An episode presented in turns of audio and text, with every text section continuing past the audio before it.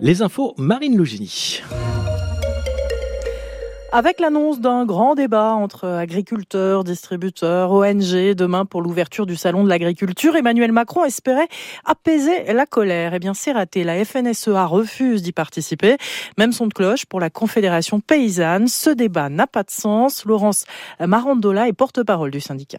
C'est une mascarade. C'est une mascarade pour mettre en valeur le président de la République, la FNSEA et ne pas pouvoir parce que ce grand débat 500 personnes soyons sérieux euh, ça va rien produire c'est pas parce qu'il y a un grand problème qu'on fait un grand débat c'est quelque chose qui est déjà vu, non, là, depuis quelques années, que ça va permettre d'avancer et d'apporter des réponses, de prendre la mesure démocratiquement de tout ce qui reste à construire pour répondre aux demandes des agriculteurs. Donc, ce débat, dans la forme, dans la méthode, dans le fond, à ce moment-là, c'était pas la bonne proposition pour faire face au moment que nous traversons. Également invité de ce débat, Michel-Édouard Leclerc, euh, de son côté, dénonce, je cite, un coup de com' pas à la hauteur de la situation. En attendant, demain, les tracteurs continuent de défiler aujourd'hui, avec notamment deux cortèges à Paris, un aux Invalides, organisé par la coordination rurale, et celui emmené par la FNSEA et les jeunes agriculteurs, qui se terminera devant le Salon de l'agriculture en tout début de soirée. Des actions aussi en région, avec une opération escargot aujourd'hui près de Tours. Benoît, 64 ans, agriculteur à la retraite, est venu crier sa colère. Monsieur le Président de la République, est-ce qu'il se met à la place des agriculteurs? C'est pas normal qu'aujourd'hui que les agriculteurs soient plus souciés par les contrôles incessants. Moi, je peux vous donner mon exemple.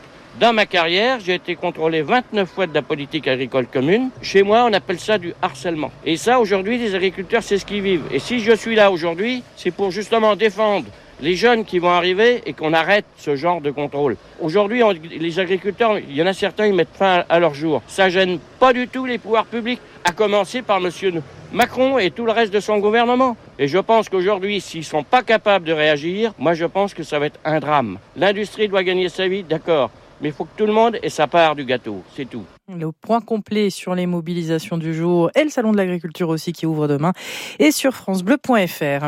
On connaît les grandes lignes du nouveau plan loup du gouvernement avec des règles assouplies pour tirer sur les bêtes menaçant les troupeaux, les tirs de défense vivement dénoncés par euh, les associations de défense de l'environnement. Le gouvernement prévoit aussi d'augmenter les indemnisations pour les éleveurs de 33% pour les ovins et de 25% pour les caprins. Verdict attendu dans la soirée euh, dans le procès des attentats de Trèbes et Carcassonne qui avait fait quatre morts, dont le colonel Arnaud Beltrame. Depuis plus d'un mois, cinq accusés sont jugés, dont la petite amie du terroriste, tuée, je vous le rappelle, lors de l'assaut des forces de l'ordre le 23 mars 2018.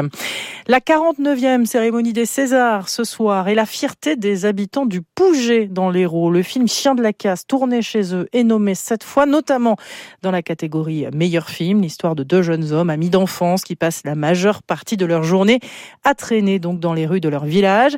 Et ils se seront nombreux, les habitants du Pouget, devant leur télé ce soir à Delchiron. Tout le monde en parle dans le village. Sylvie, coiffeuse depuis 19 ans, a forcément vu le film. Ouais, ouais, bien. J'ai beaucoup adoré, énormément. Ça fait plaisir de, mettre en avant euh, les petits villages héroltés. Juste à côté, dans la pizzeria utilisée pour le tournage, Kevin, propriétaire, voit passer désormais des touristes. Les gens qui ont vu le film, qui veulent venir au restaurant, qui veulent faire le tour du village. Ça m'arrive une fois semaine. Bah, ça fait vivre le village, oui. Certains ont même été figurants, comme Mathieu, un ami proche du réalisateur. Ça fait toujours un peu bizarre de se voir. Les décors, les angles, les points de vue.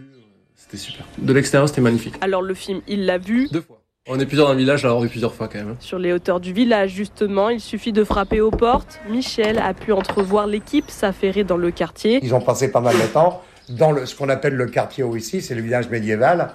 Donc ils ont passé, puis ils ont fait pas mal de séquences ici. Avec sa mère Lucienne, 80 ans, ils sont impatients de découvrir le film. On le verra à Cannes. Ah, alors ça, à la télé, je sais pas. Il est passé hier sur Canal+. Ah non, j'ai pas pu le voir. C'est dommage. Eh Parce que peut-être que aussi je l'aurais regardé. Alors en attendant, elle sera devant sa télé pour la cérémonie des Césars. Eh oui, le pouget sur Canal+, inimaginable. le reportage d'Adèle Chiron pour France Bleu à quelques heures de la cérémonie marquée cette année par la révélation de violences sexuelles dans le cinéma français, notamment l'affaire Judith Godrèche-Benoît Jacot. Rachida Dati, la ministre de la Culture, prend la parole et dénonce, je cite, un aveuglement collectif, un aveuglement qui a duré des années. On connaît la composition du 15 de France qui va affronter l'Italie dimanche à 16h pour la troisième journée du tournoi Destination avec notamment la première titularisation du deuxième ligne de Perpignan, Polosso Tulagi. Et puis patience si vous prenez le volant demain, nouveau week-end de chasse et croisée des vacances, c'est rouge en Auvergne-Rhône-Alpes dans le sens des départs, orange sur le reste de la France.